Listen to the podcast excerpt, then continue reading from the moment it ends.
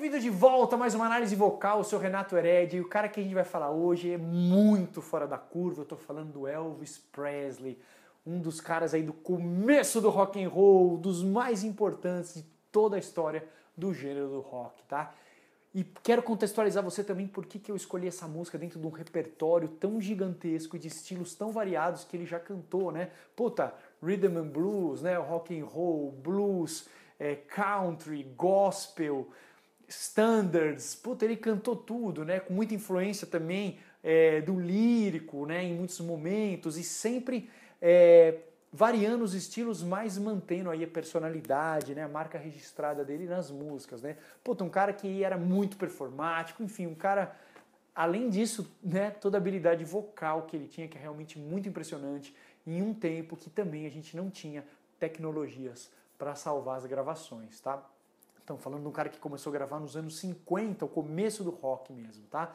É, bom, para contextualizar, eu assisti relativamente recentemente é, um documentário e o filme do Elvis, né? Então, puta, recomendo você assistir os dois. O filme é, você encontra aí né, no streaming, tá no cinema ainda também. Incrível, puta, ator incrível, direção, elenco, enfim.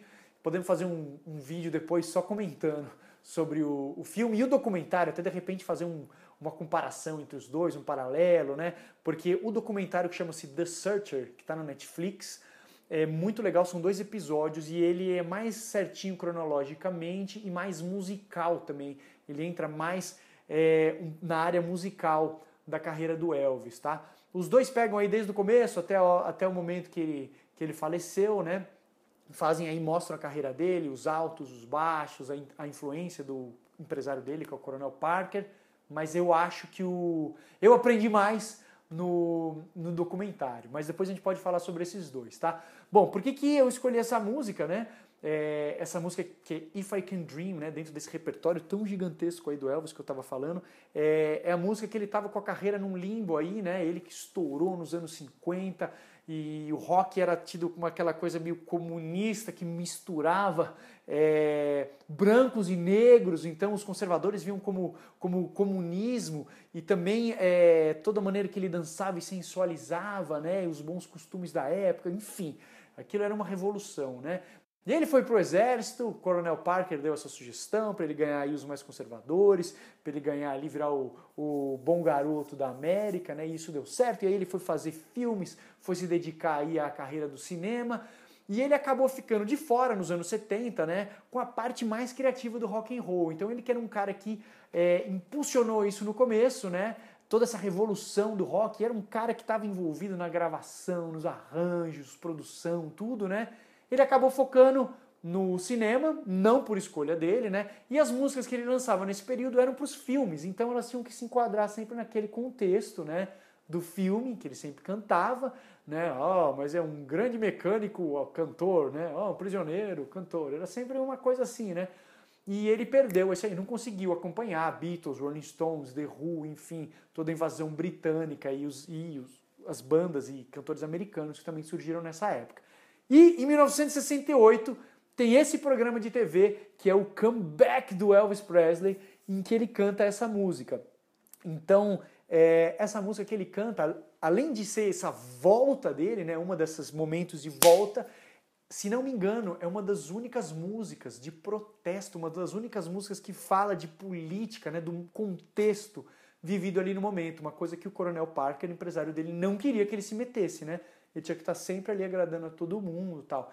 E ele falou, não, isso aqui eu vou cantar, e gravou de surpresa, e foda-se mesmo, e, e foi do caralho. A interpretação dele é muito, muito, muito legal. Então eu quero ver isso aqui com vocês, tá bom? Lembrando que era um momento aí de guerra no Vietnã, é, Martin Luther King sendo assassinado, um monte de coisa acontecendo, tá? Coisas em que ele era, ele era ligado, né? É, então vamos lá, If I Can Dream, Vamos ouvir só. There must be lights burning brighter somewhere. Somewhere. Dá pra ver que ele tem grave encorpado, né? Got to be birds flying higher in the sky. Dá pra gente sacar o vibrato também. More blue if I can dream. Vale a pena a gente notar que ele está com timbre limpo também. Of a better land where all my brothers walk hand in hand. Tell me why. E aí ele já suja a voz, puta, drive lindo aqui, né? No momento em que ele fala aqui, né, na letra, é... If I can dream of a better land where, my, where all my brothers walk hand in hand, né?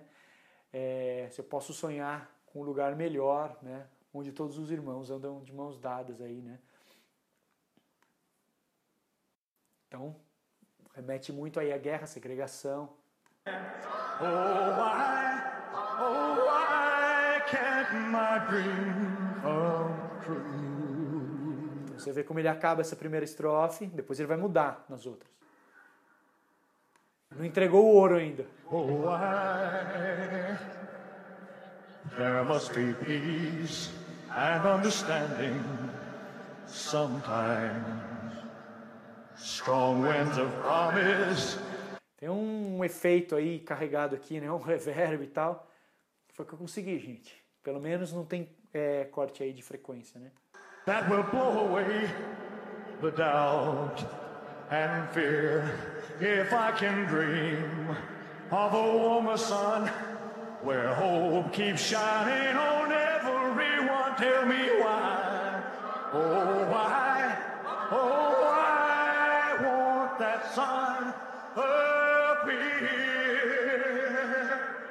Legal, essa ele termina subindo, né? Mantendo ali. Dá pra ver aí o drive muito parecido com a primeira, segundo, vibrato, bem preciso a hora que ele termina as frases. É muito impressionante também como ele é afinado, né? Estou falando aí também de 1968, tá? Nada de Melodyne, nada de Autotune, Pro Tools, nada disso, tá? Ao vivo, programa de TV, tá? Tem alguns dois takes que eu já vi dele cantando nesse programa de TV, um ele de roupa de couro e outro ele com um terno branco. Puta, as duas são do cacete. E a Celine Dion usou uma delas para fazer um dueto com ele é, em holograma. Puta, demais, demais também. We're lost in a cloud. We're lost in the cloud. É, ele não abre as vogais, né? O que é fácil da gente distrair, deixar acontecer, né? We're lost in the cloud, né? Deixar aquela coisa mais With too much rain. With too much rain. Já tá encorpado, drive e numa região aguda. Deixa eu ver que nota nós estamos aqui. Então a gente está falando de um Lá. Too much rain. É bem agudo, já é a passagem feminina aqui, tá? Então estamos falando de um cara que tem o grave, tem o gravão, tem encorpado, a gente tem isso em várias músicas, e ele tem o agudo também. Som de voz de peito, consistente. We're trapped in a world. E nessa época ele já canta um pouco mais impostado, né? Mais pro fim era mais ainda, né? Mais pro fim da carreira dele aí, fim da vida. That's trouble with pain. But as long as a man Dá pra ver legal esses ligadinhos que ele faz, né? But as long as a man has the strength to dream, he can redeem his soul and fly. Legal, então uma coisa parecida com o do Paul McCartney que a gente analisou ali no I've Got a Feeling, no Darling, né? A habilidade dele também de sujar o timbre e depois fazer limpo, né? É lógico que o I've Got a Feeling ou Darling era bem mais sujo, né? Mas esse é um drive bem legal também.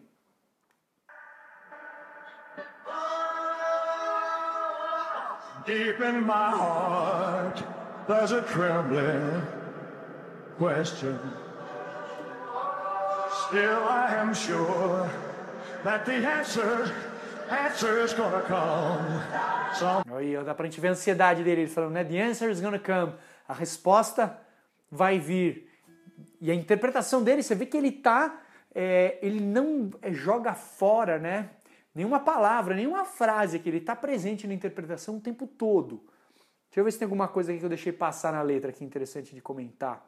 É, ele fala que tem que haver paz, né? Entendimento em algum momento.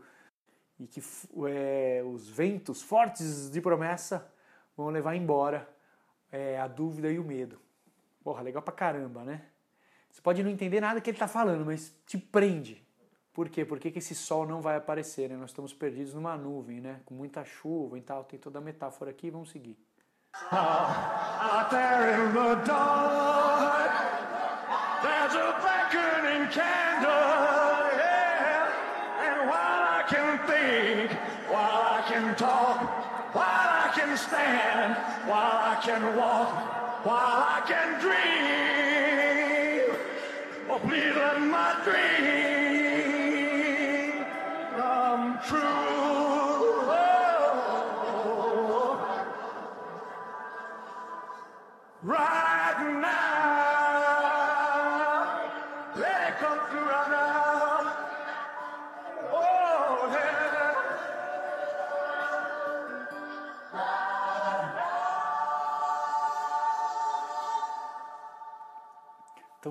Coisa interessante aqui, as notas que ele pegou, né? Ele pegou aqui, é, basicamente, né, as três notas mais agudas, né, que é um Fá sustenido um, e um Mi, acima da passagem ainda, né? Não são tão agudas como aquele Lá que ele cantou, né? É, e o Ré. O Ré você vê que não é uma nota é, aguda, tá abaixo da passagem e, e ele faz um desfecho aí muito nessa nota, né? E mesmo não sendo uma nota difícil, ele, ele deixa interessante, deixa e não deixa a peteca cair, né? Às vezes, a, às vezes a gente precisa colocar um agudo para fazer um grande finale, né? Ah! Não, ele mantém ali, né? Mantém no ré ali e fecha bonito, muito legal. Se eu conseguir aqui, eu coloco alguns trechos da interpretação dele, movimento corporal também, que é tudo um contexto aqui, né, na, na performance dele, né? Tem tanto ele cantando com casaco de couro, com o, no mesmo programa. E até de repente vou deixar o link aqui também da com a Celine Dion aqui para vocês darem uma olhada também o holograma dele, perfeito, perfeito, num programa aí que passou, não sei se foi o The Voice, American Idol, alguma coisa assim. Beleza, Beleza gente? É isso aí, essa foi mais uma análise vocal do Elvis Presley. Quem quiser saber do meu curso, pra você cantar melhor, Vocal Pro, você que ainda não canta, quer aprender, você que toca, que é músico, quer se aprimorar nos backing vocals também, melhorar sua técnica, ou você que é cantor profissional e quer se reciclar, né? Saber mais aí sobre a passagem, desenvolver melhor a sua voz de peito para voz de cabeça, desenvolver o seu mix, deixar encorpado, não forçar, não ficar rouco no final da noite, não ter um problema mais a longo prazo, tá o link aí embaixo também, beleza? Valeu, até a próxima.